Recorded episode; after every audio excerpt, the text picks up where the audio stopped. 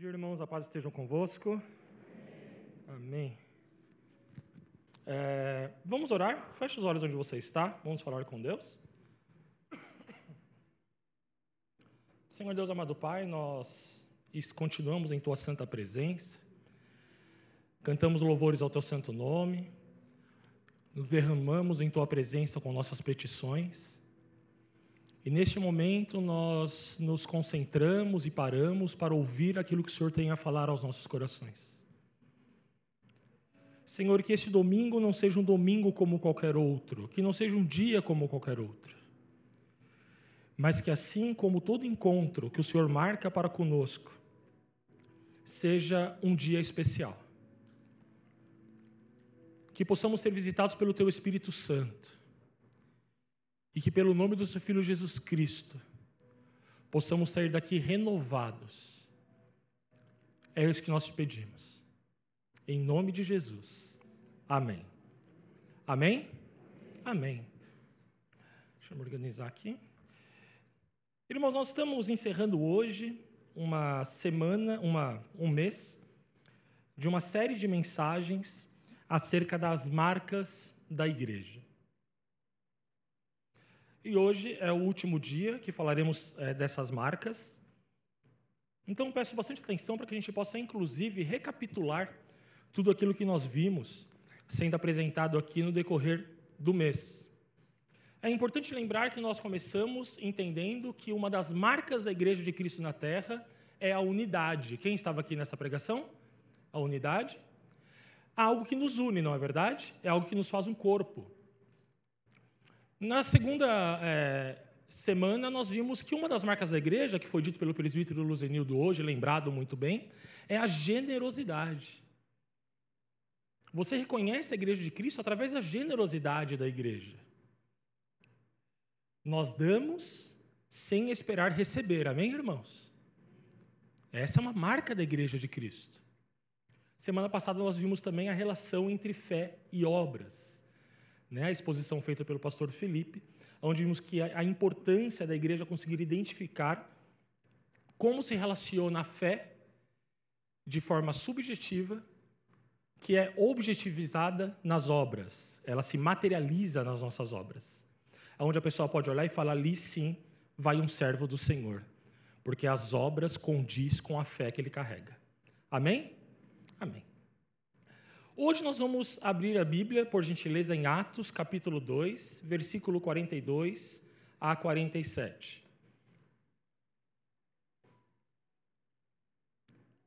A palavra do Senhor diz o seguinte: E perseveravam na doutrina dos apóstolos e na comunhão, no partir do, do pão e nas orações. Em cada alma havia temor e muitos prodígios e sinais eram feitos por intermédio dos apóstolos. Todos os que creram estavam juntos e tinham tudo em comum. Vendiam as suas propriedades e bens, distribuindo o produto entre eles, à medida que alguém tinha necessidade. Diariamente perseveravam unânimes no templo, partiam o pão de casa em casa e tomavam as suas refeições com alegria e singeleza de coração louvando a Deus e contando com a simpatia de todo o povo. Enquanto isso, acrescentava-lhes o Senhor dia a dia os que iriam sendo salvos. A questão que nos traz hoje, em 2022, não é muito diferente da questão que passa a acompanhar a igreja a partir deste momento onde a igreja se vê formada. O que chamamos de igreja primitiva. Em 1 João, nós vamos ter claro essa preocupação dos apóstolos, quando ele escreve essa, essa epístola, 1 João, com uma grande preocupação com o desvio das igrejas das suas verdadeiras marcas. Não é novidade para ninguém que, assim, quando Cristo ascende aos céus, e nós temos a instituição da igreja, a partir de Atos 2, com a vinda do Espírito Santo, a igreja passa a enfrentar um desafio também que são os falsos cristos, ou os anticristos. É importante que a igreja ela tenha ciência que nós devemos desmistificar o imaginário daquilo que nós não somos para entender o que somos. E eu vou tentar ser muito claro essa noite sobre isso. Se eu perguntar para você quem você é, certamente você vai ter muita dificuldade em dizer, em definir quem você é de fato. Nós vamos recorrer a títulos que são nos dados, não é verdade? Você vai falar assim: eu sou um homem, eu sou pai, eu sou um trabalhador, eu sou brasileiro. Existe uma forma muito mais simples e objetiva de definir quem nós somos, que é entender também quem nós não somos. O povo hebreu ele é, ele é orientado desde o seu início a entender quem eles não eram e ter marcas que marcam quem eles são. A circuncisão, por exemplo. Com a igreja de Cristo não é diferente.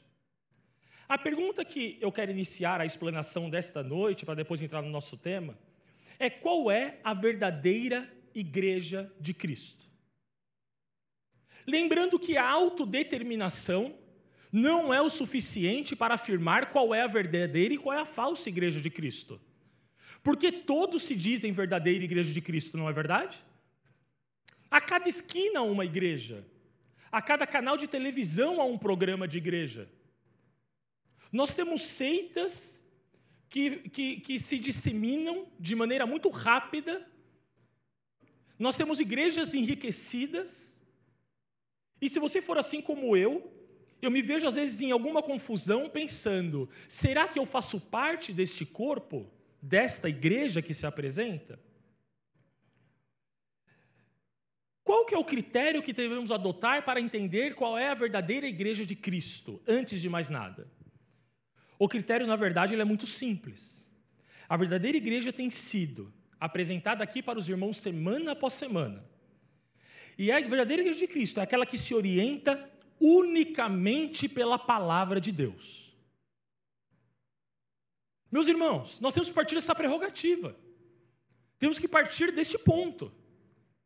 Aqueles que defendem a igreja que não se baseiam somente e unicamente na palavra de Deus, é uma falsa igreja. Sendo uma falsa igreja, não defende o verdadeiro Cristo. Não defendendo o verdadeiro Cristo, são, são é, ferramentas do anticristo na terra. Eu sei que é duro, mas é verdade. A igreja de Cristo, que se baseia em experiências humanas, em visões de homens mortais, falhos, em orientações políticas, em interesses humanos e terrenos, podem servir a qualquer reino, mas não ao reino dos céus. O segundo ponto importante é que nós reconhecemos a verdadeira igreja quando Jesus Cristo é o único cabeça dessa igreja. Eu vou repetir para os irmãos. Isso parece óbvio para nós. Mas Jesus Cristo, ele é o único cabeça da igreja. O que significa isso em termos práticos? Não é possível que nós utilizemos para os nosso própria, é, de acordo com a nossa própria boa vontade, os nossos próprios interesses individuais, a figura de Cristo. Porque Ele é a cabeça, Ele nos usa como ferramenta e não nós ao nome dele. E as marcas de Cristo passam a ser manifestadas através dos seus membros. A igreja de Cristo nada mais é do que o coletivo de pessoas que foram marcadas por Cristo. E no seu conjunto passam a expressar a marca da fé por terem recebido Jesus Cristo como único salvador de suas vidas. A marca do cristão, que nós vimos toda essa semana, é a marca daquele indivíduo que foge do pecado, ama a Deus sobre todas as coisas e ama o seu próximo como a si mesmo. É uma marca inerrante, é uma marca inquestionável, é a marca daqueles que reproduzem o que Cristo fez por nós. Não é possível ser igreja se não formos como Cristo. É impossível ser igreja se não carregamos conosco o peso da crucificação. Porque assim como Cristo Jesus foi levado ao madeiro e teve a sua carne crucificada em nosso favor. A verdadeira igreja de Cristo crucifica todos os dias a carne e suas obras, não se desviando nem para a direita e nem para a esquerda. A verdadeira igreja de Cristo manifesta de forma inquestionável as suas marcas de generosidade, de união, de fé, de obras, através da salvação que encontrou em Jesus Cristo. Essa é a verdadeira igreja de Cristo. O tema de hoje, para fechar, não poderia ser outro. Nós vamos ver como a verdadeira marca da verdadeira igreja só é possível através da salvação. O último versículo que nós lemos diz o seguinte: louvando a Deus e contando com a simpatia de todo o povo.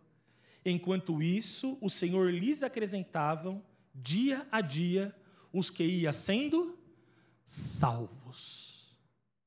A igreja de Cristo é composta pelos salvos. A salvação é uma marca de, da igreja de Cristo através da vida daqueles que foram salvos. E não é qualquer salvação, é a salvação pela graça de Deus. É a salvação através do Filho Jesus Cristo. É a salvação que se vê pela transformação da nossa consciência. E aqui nós começamos o nosso último dia da série Marca da Igreja. Nós temos uma grande encrenca para poder resolver como crentes. Veja só como é difícil.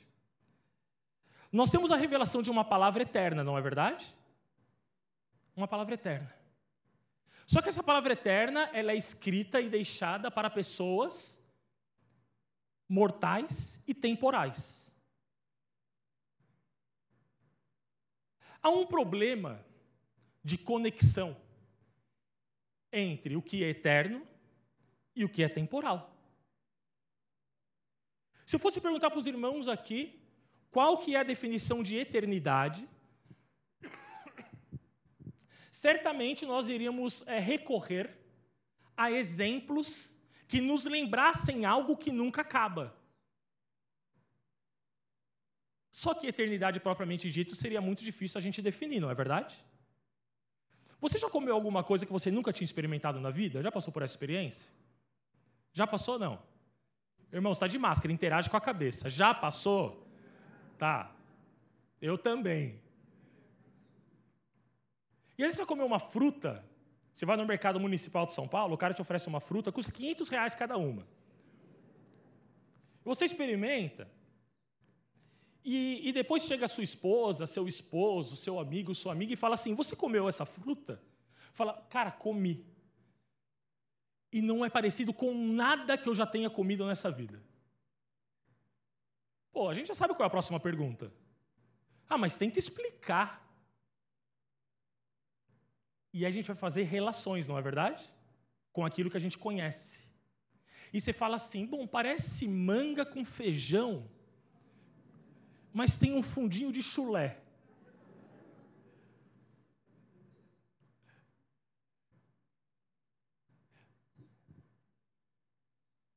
A relação que nós temos com a eternidade se aproxima muito, por sermos humanos e temporais com exemplos daquilo que a gente talvez imagine que exista. Tem um filósofo que vai dizer que a eternidade ela pode se caracterizar pela imagem de uma montanha de pedra. Já viu Corcovado no Rio de Janeiro? Todo mundo já viu? Irmão, você está de máscara. Sim. É uma montanha de pedra. Ele fala assim: todos os dias um pardal. Já viu um pardalzinho? ele pousa em cima daquela montanha e dá uma bicada. O dia que ele conseguir acabar com a montanha por uma bicada por dia, não terá passado nenhum fragmento da eternidade. Uau! É um exemplo grandioso, mas ainda assim limitado. Por que eu estou fazendo essa explanação?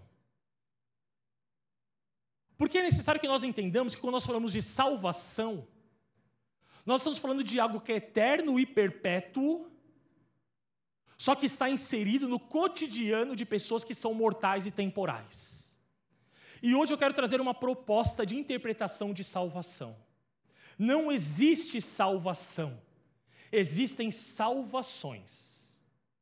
O crente, ele não foi salvo. O crente, ele está sendo salvo e ele será salvo. Porque o Deus que foi, que é e que há de ser, é o mesmo Deus que somente é. Porque ele não conhece o tempo. Quando nós entramos na eternidade do nosso Deus, nós passamos a experimentar a eternidade em nossa vida. E por isso, eu quero dividir em três pontos a nossa marca como igreja, que se caracteriza pela salvação. A primeira salvação, amplamente conhecida por nós. Eu quero que você abra sua Bíblia, por gentileza, em Efésios, capítulo 2, versículo 8 ao 9. É um versículo muito conhecido da igreja, e eu creio que dos irmãos aqui também. Da igreja como um todo, e eu creio que os irmãos aqui também o conhecem. Efésios 2, capítulo 8 e 9. é, é um, um texto potente da Bíblia, né? É uma verdade retumbante. Vamos lá.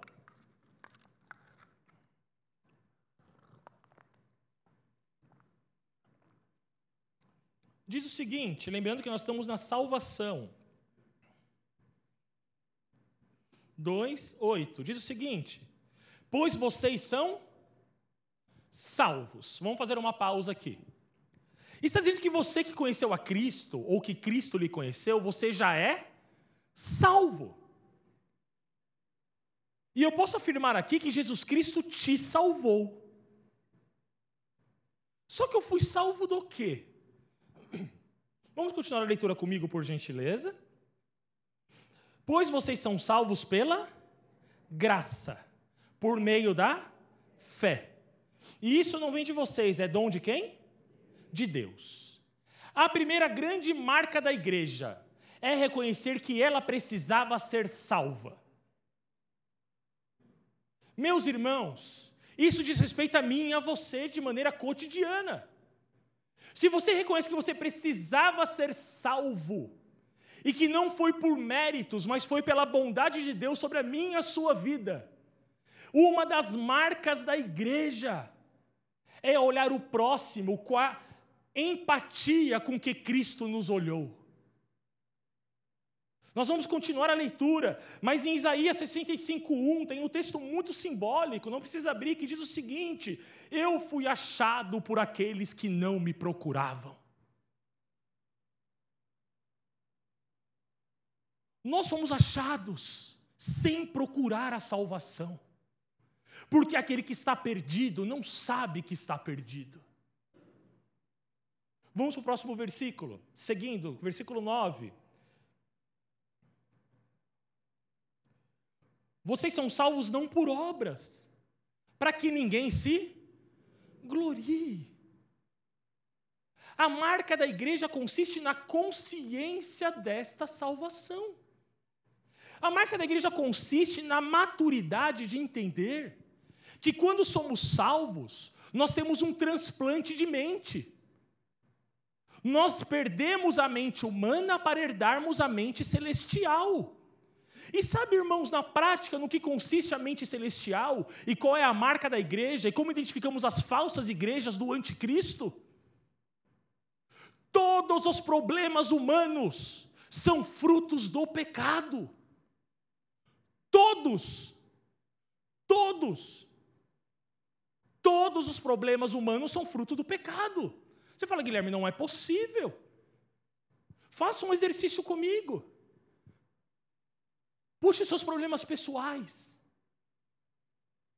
Aqueles que foram causados por precipitação, por falta do fruto do Espírito, que você falou demais, falta de domínio próprio, ou que você foi odioso, ou que você foi impaciente, ou que você agiu de maneira incorreta.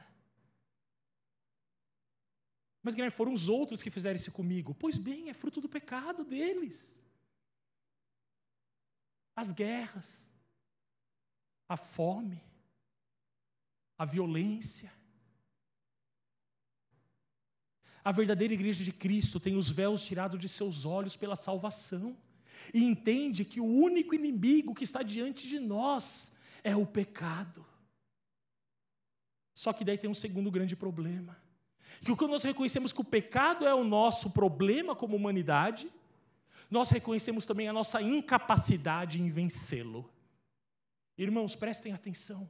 É impossível vencer o pecado. A verdadeira igreja de Cristo sabe disso. Não adianta forçar as pessoas a seguir a nossa religião. Religião ela é fria, ela é morta. É um conjunto de regras que não transforma o coração. Eu tive um tio-avô, eu não o conheci, eu não lembro de ter conhecido, mas ele é um folclore na nossa família. Posso contar uma história da minha família? Sim, vou contar. Ele chamava tio Antônio. Eu conheço ele por dois motivos. O primeiro é que ele tinha uma orelha muito grande. É o que dizem, parecia duas chinelas. A segunda coisa que dizem dele é que ele era um grande mentiroso. Ele era divertido, mas era muito mentiroso. E a maior mentira dele é que ele tinha caçado onça. Ele era caçador de onça. Irmãos, mentiroso.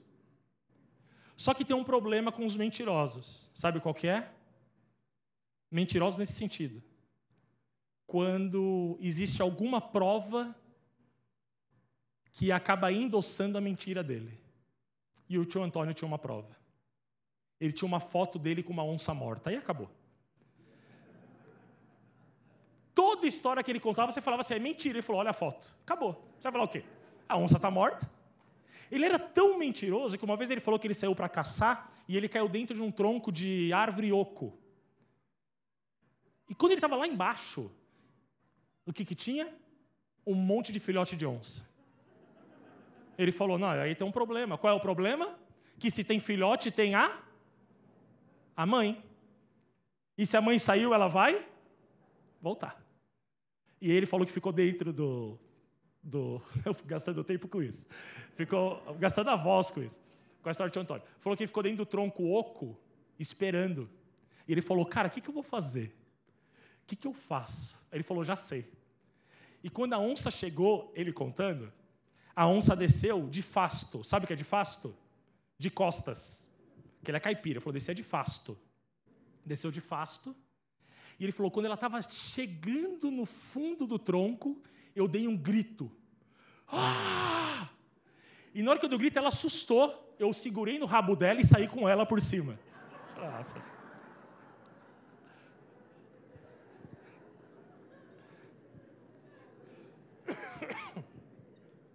Calma, né? Aí você falava, vou embora. Ele fala, peraí, olha a foto. Ele complicou. A onça era um problema na região. Meu pai conta muito essa história. Que eles criavam animais e as onças predavam os animais. Era outra realidade, né, irmãos? E era necessário tomar uma ação quanto às onças. Você tinha, na verdade, três opções. A primeira opção era você matar a onça. A onça aparecia, ela comia parte do seu rebanho, você contratava o tio Antônio. Ele matava a onça. E você resolvia dois problemas, só que faltava um. Você resolvia o problema do criador, não é verdade? Você resolvia o problema do gado, só que você não resolvia o problema da onça. Você tem uma segunda opção. A segunda opção é contratar o tio Antônio, e falar assim: ao invés do senhor matar a onça, eu quero que o senhor a aprisione. E você pega aquela onça e você coloca ela dentro de uma jaula. Parece que você resolveu o problema de todo mundo. Você resolveu o problema do criador, você resolveu o problema do gado, e você não matou a onça, não é verdade? Só que tem um problema. A onça ela vai passar anos na cela ela vai ficar na jaula. Ela vai ser alimentada cotidianamente. ela vai ser até domesticada em certo ponto. Só que vai ter um dia em que o Criador ele vai se descuidar. E nesse dia ele vai lembrar quem é a onça. Porque a natureza dela é ser uma predadora. Meus irmãos, a nossa natureza é o pecado.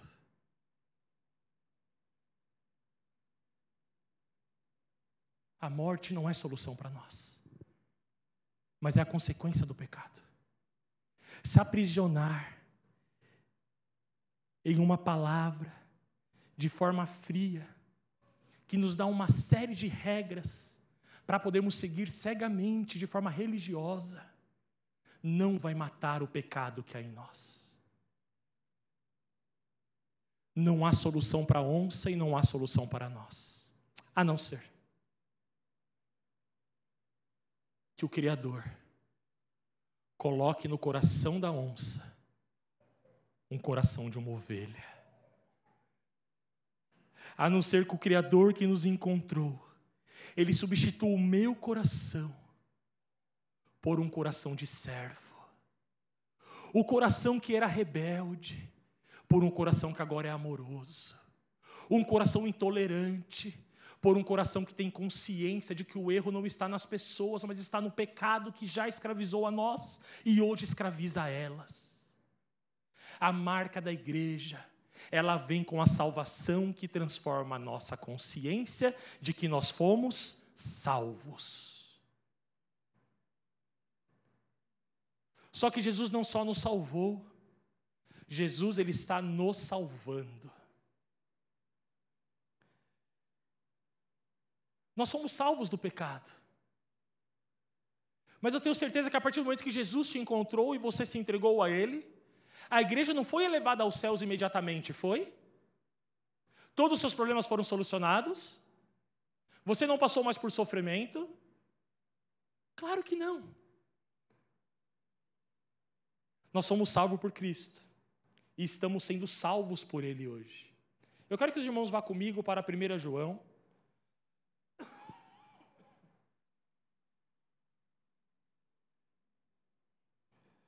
Capítulo 1.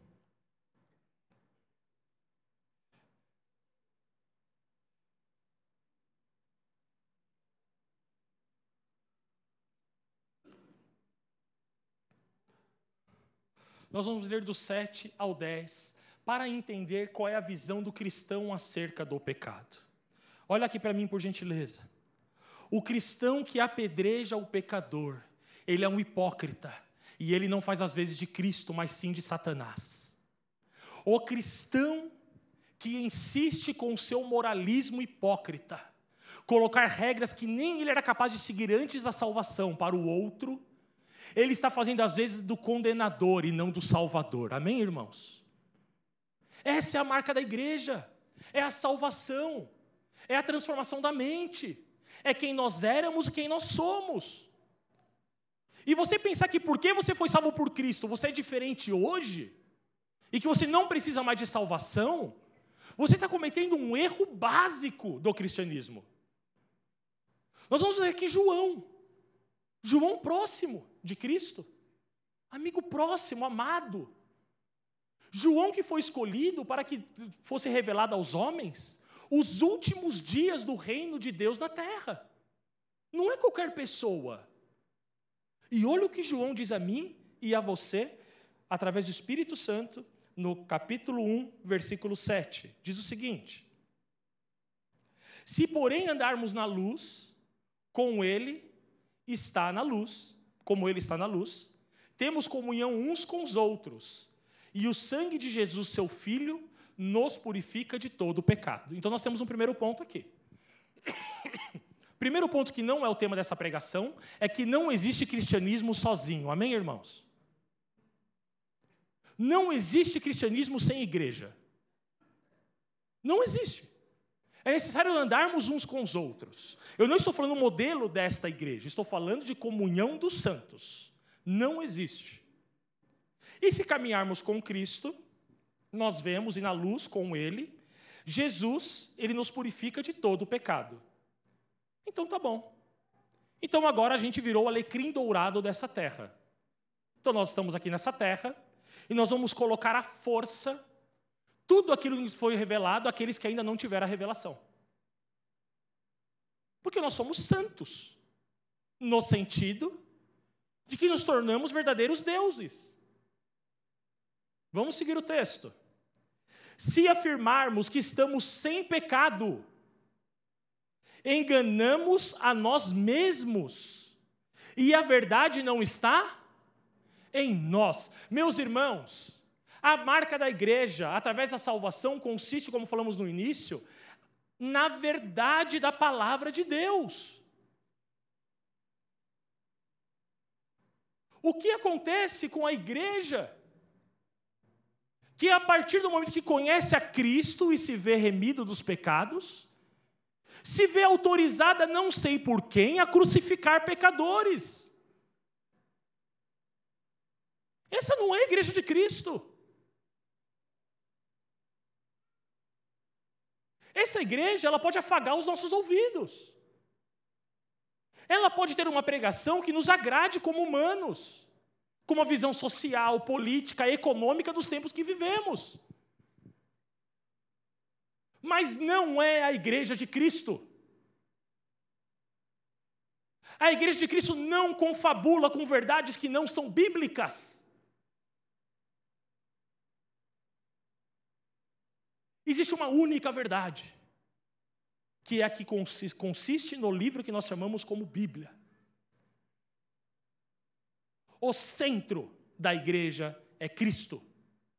E a igreja é formada por pecadores gratos pela salvação que não mereciam e que não esqueceram seu passado. Nós não temos amnésia quando nos convertemos. Eu estava vendo na internet, certa vez, apareceu para mim, infelizmente, um vídeo de um pastor que estava libertando um rapaz que cheirava cocaína. É um show de horrores. É o espírito do anticristo em nosso meio. E eu vou explicar por quê. Porque ele nega a obra salvífica de Cristo. O rapaz estava lá e falou assim: Você é viciado? Sou viciado. Tá bom, vamos orar. Coloca a mão na cabeça. E ele jogava um sprayzinho na cara do rapaz. Tem a unção de Manassés, sei lá, negócio assim. Jogava, pronto. Você é viciado? Não, nunca cheirei. Nunca cheirou. A igreja é o delírio. Na melhor das hipóteses, isso é hipnose. Na melhor das hipóteses. Na pior, são dois farsantes, utilizando o nome de Cristo para enganar o seu povo. E a igreja é o delírio, e não bastasse, o pastor ele trazia uma cocaína para o rapaz. Tem muitos problemas nisso, né? Primeiro, onde o pastor conseguiu essa cocaína? Vamos começar por aí, né? O que, que ele fez depois com ela, né? Muitos problemas. Muitos problemas. E ele falava: Não, não sei o que é isso, eu não quero, eu tenho nojo. Você percebe o problema disso? Aquele que não sabe do que foi salvo, tem o sacrifício anulado, o sacrifício de Cristo anulado na sua vida. É necessário que nos lembremos de onde nós somos tirados, quem nós éramos, para saber quem nós somos hoje. Eu era um pecador perdido, desacreditado, herdeiro do pecado e do inferno, merecedor da morte, e Jesus Cristo, na sua eterna misericórdia, veio em meu socorro quando eu nem estava procurando Ele. E estendeu a sua mão graciosa para me tirar da morte e me levar para a vida. Se eu tenho consciência de quem eu era e de quem eu sou, como eu vou ser inquisitor daqueles que ainda são? Eu não os vejo como inimigo da igreja. Eu os, vejo, eu os vejo como igreja do futuro. Inimigo da igreja são aqueles que se vestem de cordeiro, mas são lobos. São aqueles que utilizam da Bíblia, das Escrituras e da palavra. Anula a salvação de Cristo para poder beneficiar os seus próprios ideais humanos, sejam políticos, econômicos, ou sociais. Vamos terminar de ler o texto. 1 João 1, 7, nós íamos até o 10. Vou voltar para o 7. Porém, se andamos na luz como Ele está na luz, temos comunhão uns com os outros. E o sangue de Jesus, seu Filho, nos purifica de todo pecado. Se afirmamos que estamos sem pecados, enganamos a nós mesmos, e a verdade não está em nós. Se confessarmos os nossos pecados, porém, Ele é fiel e justo para perdoar os nossos pecados e nos purificar de toda injustiça. Se afirmamos que não temos cometido pecado, fazemos de Deus um mentiroso e a Sua palavra não está em nós. Meus irmãos, foi a simplicidade do Evangelho que nos trouxe até aqui, até hoje. Foi a graça redentora de Cristo de forma simples que nos alcançou. Por que fechamos a porta dos céus para aqueles que precisam? Por quê? Porque a igreja se torna um ambiente hostil para aqueles que mais precisam estar aqui conosco. Por quê?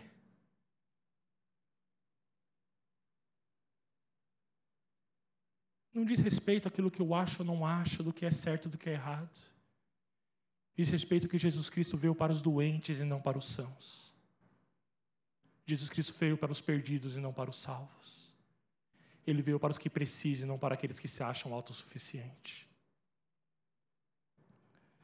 Eu quero convidar os irmãos aí para Gálatas, capítulo 6, versículo 1, para que nós possamos entender como a igreja, ela, Cristo, ela continua nos salvando no presente e como nós devemos, como igreja, e ter a marca de Cristo com o próximo. Gálatas 6, versículo 1.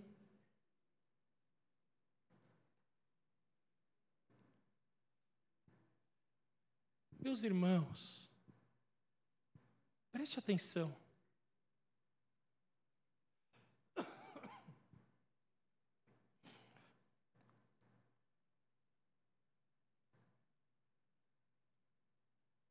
A marca da igreja da salvação de Cristo, ela tem que ser expressa na nossa vivência comunitária, na nossa vida como cristãos.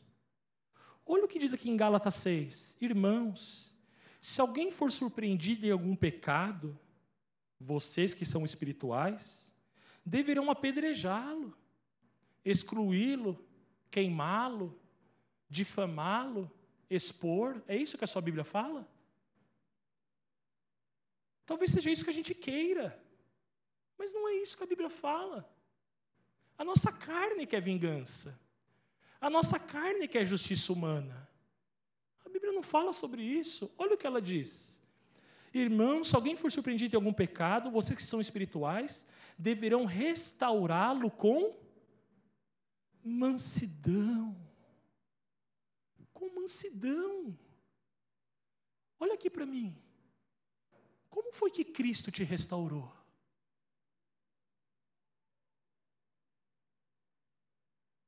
Como foi? Ele lhe agrediu? Ele jogou na sua cara o seu passado? Ele expôs os seus erros? Foi assim que ele, te, que, que ele fez? Deixa eu ver que oração, que eu tenho uma história boa. Última história, irmãos. Eu tenho um primo que ele é pastor. Ele é um pastor muito precoce, ele foi pastor com 16 anos. Ele assumiu uma igreja como a nossa, por uma série de fatores. Deus o usou tremendamente. Só que na sua juventude, ele gostava de visitar várias outras igrejas. Cuidado, irmãos. Cuidado. Nem toda igreja que se diz igreja é igreja. A Bíblia vai falar em Apocalipse que muita igreja que se diz igreja é sinagoga de Satanás. Cuidado. E ele foi visitar uma igreja e falou que ele estava sentado e tinha uma profetisa no palco. E aí chegou a hora da profecia, ou da profetada. É assim, você vai no lugar, porque você já sabe que já vai ter profecia. A Bíblia dá nome para isso, tá? Espírito de adivinhação. Porque as profecias não agem, não funcionam dessa forma. Lembre-se que Jesus é a cabeça, não é isso? Ele é a cabeça, o propósito é dele, não nosso. Quando você tem um dom, você não tem um superpoder, tá, irmão? Ah, eu tenho um superpoder de abrir um mar. Nossa, pede para o governo de São Paulo te contratar, porque dia de enchente você vai ser muito útil. Na CPTM, né? Você fala, abre, abre, tem lugar para sentar. Não, isso é uma bobagem. Isso é engraçado, mas tem muitos pastores que pregam superpoderes, ou não tem? São os famosos ungidos, que parece que eles se apropriam de, uma, é, de, de um poder que pertence somente a Cristo. Mas vamos lá. E ele foi para essa vigília, ele estava lá sentado, e chegou a hora da profecia, e ele falou assim: Meu, vou sentar aqui e ficar quietinho. E aí começou. A pastora falou assim: ah, Eu estou aqui, eu estou sentindo que tem alguém em pecado. Genial. Né? Eu acho que foi muito específica, né? E essa pessoa que está aqui, ela está em pecado e eu preciso que ela venha à frente. Irmãos, não caiam nessa cilada, amém? Deus não te expõe. Ele te trata. Deus ele transforma o seu coração. Ele não vai te expor. Quem te expõe é Satanás. Ele é o acusador. Não caia nessa cilada. Se você estiver em algum lugar, algum juntamento que tiver isso, levante e saia. E peça perdão a Deus por ter estado lá. Porque certamente o Espírito Santo te alertou antes. E ele ficou sentado lá e ela falou assim: não, é, tem uma pessoa que ela tem tido pensamentos impuros. Meu Deus. E ele sentadinho. Essa pessoa está endividada, ela deve até as cuecas, falou a pastora. E ela falou assim: não vai vir para frente, Deus não te ameaça. Meus irmãos, quem conhece o verdadeiro Deus e as marcas da igreja, conhece os falsos profetas ou não conhecemos? Eu vou até você. E ele falou que ele ficou com o olho fechadinho. E sabe quando você sente uma presença chegando? Já passou por isso? Eu sentia isso quando eu não queria ir para a escola. Eu ficava quieto na cama, assim, e eu sentia minha mãe chegando. Eu falava, e ele foi sentindo ela chegando, ele falou: Não, não, não. Ela falou assim: Eu não vou falar seu nome, eu vou te dar um abraço. E adivinha quem ela abraçou? Ele. Abraçou ele. Expôs, mentiu. A igreja foi ao delírio, deu glória a Deus, acreditando que se tratava de mais uma alma restaurada. Não é verdade. Na verdade, foi a ânsia humana que generalizou problemas humanos porque no Brasil, quem não está endividado é um chute muito bem dado, não é? Eu estava ouvindo o rádio uma vez, falou assim: Ah, eu vou fazer uma profecia aqui. Você que é mãe, está lavando louça e está preocupado com seus filhos. Era meio-dia, irmãos. Ouvindo rádio de crente, meio-dia. Possivelmente chama Maria, está lavando louça preocupada com os filhos, pô. Tem como. A igreja de Cristo, ela trata com mansidão, ela trata com amor, ela trata com cuidado, ela não afasta, ela atrai. E nós não atraímos negociando o pecado, nós atraímos pelo perfume de Cristo que perdoa os pecados. Perdoa os pecados. Para concluirmos, porque o meu tempo já estourou, Jesus ele nos salvou Jesus ele nos salva. E meus irmãos, olha aqui para mim. Jesus nos salvará. Eu escrevi uma página inteira sobre isso. Mas não é o tempo. É a falta de capacidade humana para expressar o que significa essa frase. Jesus nos salvará. O que eu vou fazer hoje? é ir com os irmãos. Primeiro para a primeira Tessalonicense, se o irmão for comigo, por gentileza. 4, versículo 16. E deixar que o próprio Deus fale conosco através dos homens usados por ele que escreveram a Bíblia.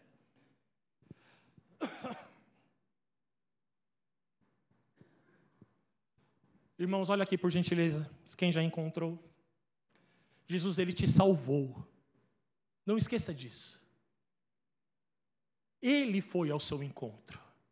Se você está aqui hoje e você não teve essa experiência, eu quero te dizer que Jesus veio te encontrar aqui hoje. E Ele não colocou condições de você ser ou não ser alguma coisa. Ele veio te encontrar da forma que você é, porque cabe a Ele te transformar. Irmãos, Jesus ele tem nos salvado dia após dia, amém? Amém, irmãos? Ele tem nos salvado, Ele tem nos livrado do mal, Ele tem nos poupado de tentações, Ele tem nos sustentado, Ele tem nos acompanhado nas piores crises, Ele tem nos levantado após as nossas quedas, amém? Amém. Ele tem oferecido socorro nos nossos tropeços. E Jesus, Ele nos salvará. Versículo, capítulo 4, versículo 16 diz o seguinte: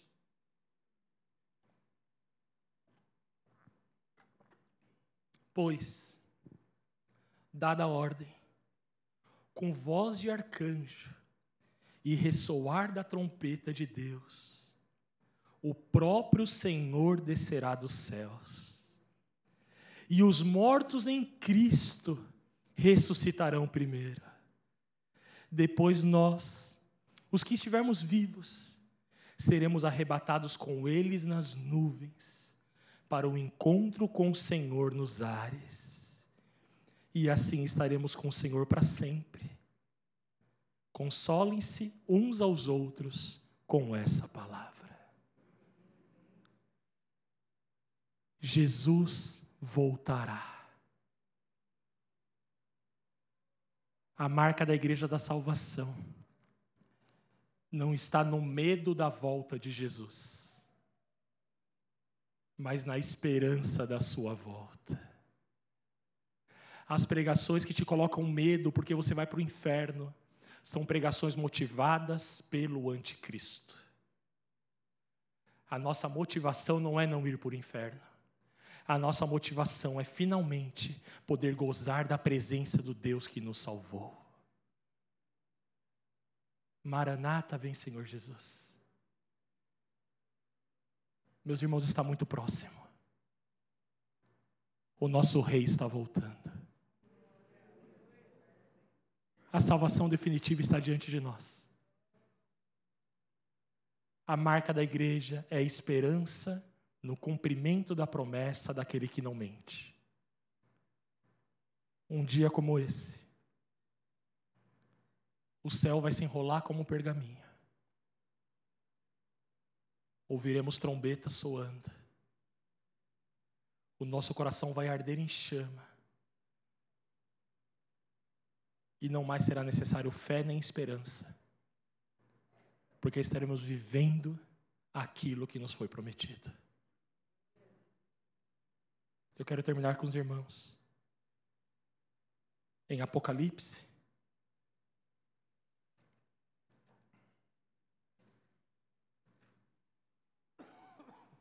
capítulo 22,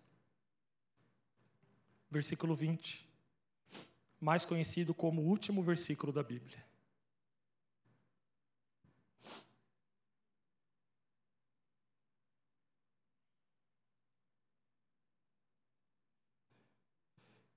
diante que tudo que vimos hoje é embasado pela Bíblia e não por experiência pessoal da minha vida. Concluímos a palavra de hoje, lendo juntos. Aquele que dá testemunho destas coisas diz: Certamente eu venho sem demora. Amém. Vem, Senhor Jesus. A graça do Senhor Jesus seja com todos. Amém. Quero te convidar a fechar os olhos onde você está.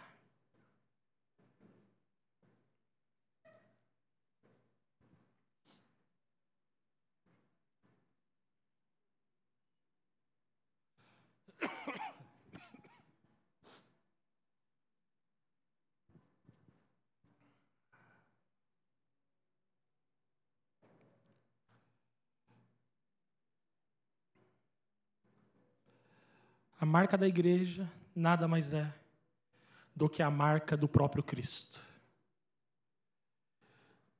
Tanto em suas dores, como homem, como em sua glorificação. A marca da igreja consiste, primordialmente, na experiência de salvação daqueles que foram resgatados por Jesus Cristo.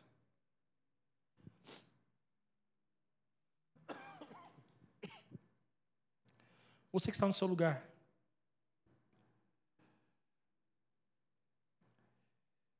Eu quero lhe dizer que o Evangelho de Cristo e que rege a sua igreja, ele é simples, ele é includente,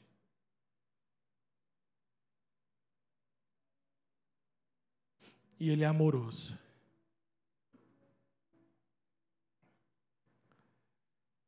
Eu não sei quantos que estão nos visitando hoje ou já frequentam esse ambiente de culto.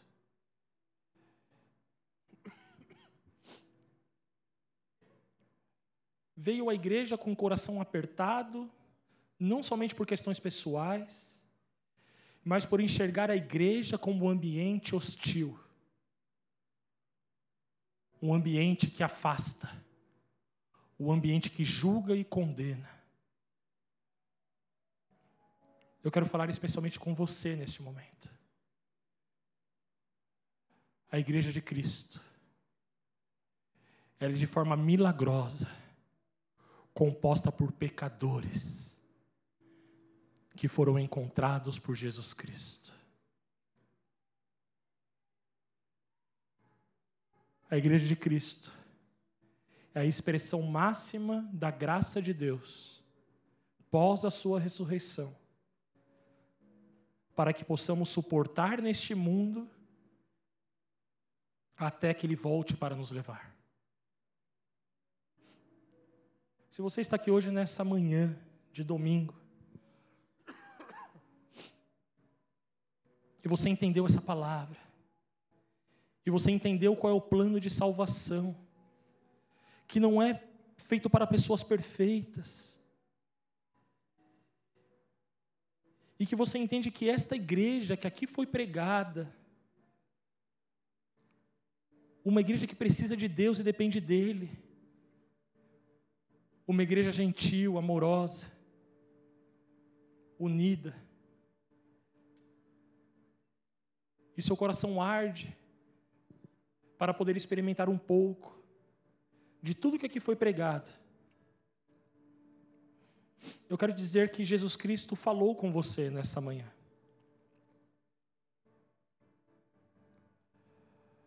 Não é necessário que você faça grandes coisas para poder fazer parte da igreja de Cristo, do corpo dele.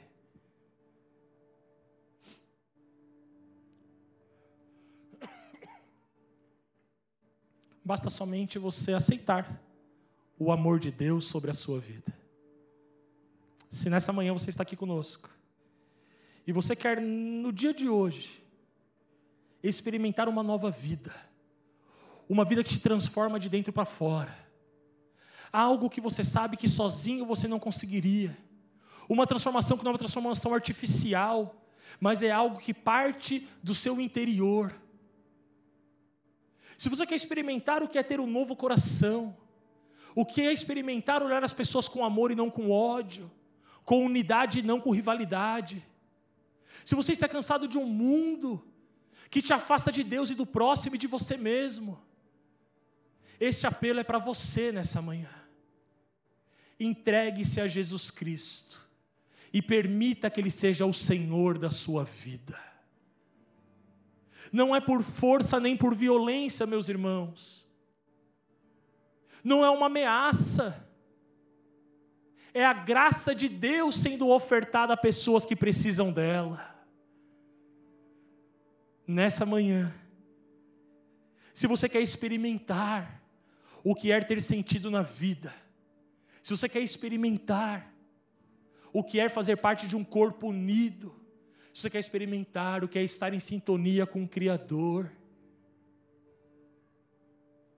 se você, quer experimentar estar acompanhado pelo Deus Emanuel, eu quero te convidar no seu lugar a colocar uma de suas mãos no seu coração. Entenda que você que já tomou essa decisão, você não precisa repeti-la hoje. Mas se essa for a sua decisão, pela primeira vez, ou se você se afastou desse caminho e hoje Jesus veio te encontrar, eu quero te convidar a colocar uma de suas mãos no seu coração. Amém. Eu não quero que você se levante, eu não quero que você venha à frente, mas eu quero poder orar com você, com a igreja. Com os olhos fechados, irmãos. Senhor Deus amado Pai, esses nossos queridos amados que repousam a sua mão sobre o seu peito nessa manhã,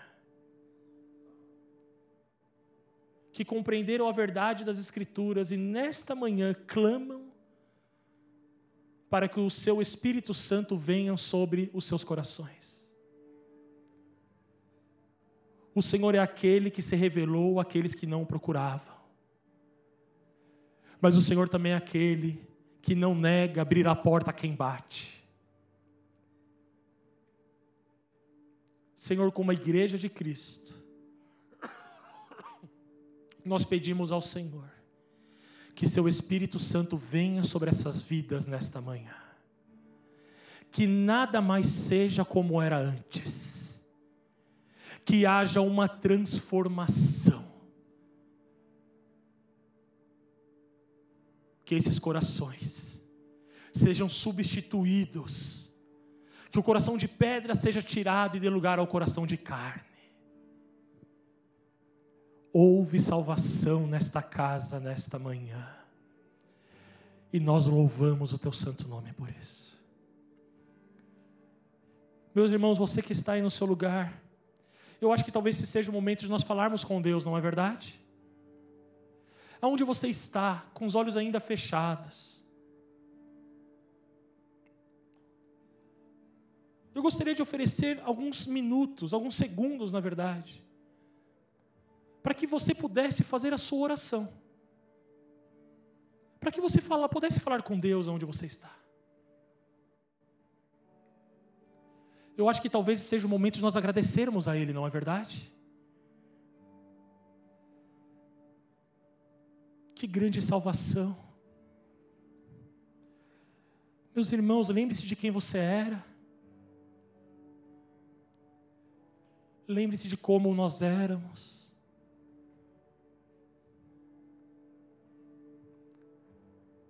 Veja quem nós somos hoje em Cristo Jesus.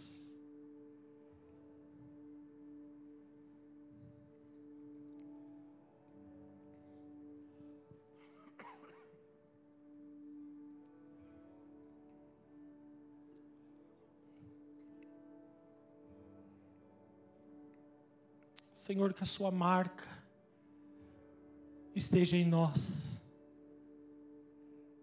que ao verem a sua igreja triunfante nessa terra, eles possam olhar para a igreja e falar: ali caminha Cristo. Porque eu vejo as marcas de Cristo em sua igreja. Quero convidar a igreja a ficar de pé nesse momento, com toda a reverência.